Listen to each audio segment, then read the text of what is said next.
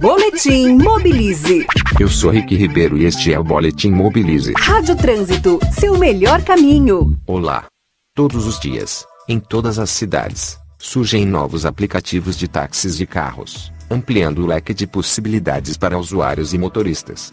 A ideia é segmentar o mercado, oferecendo serviços diferenciados, como motoristas mulheres para usuárias mulheres, ou pickups para pessoas que querem transportar objetos ou realizar pequenas mudanças. Um aplicativo que nasceu nos últimos anos é o Jaubra, serviço que atende principalmente os moradores de Brasilândia, na zona norte de São Paulo, e emprega condutores do próprio bairro. Pelo importante trabalho realizado na região, Aline Landim, fundadora do Jaubra ao lado de seu pai, recebeu homenagem na noite de quinta-feira em cerimônia do Prêmio Trip Transformadores.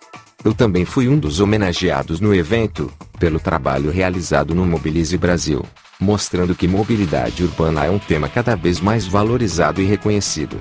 Aproveito para agradecer aos taxistas e motoristas de aplicativos que me ouvem e divulgam. Eu sou Rick Ribeiro e este é o Boletim Mobilize. Saiba mais em www.mobilize.org.br. Na Rádio Trânsito, Boletim Mobilize.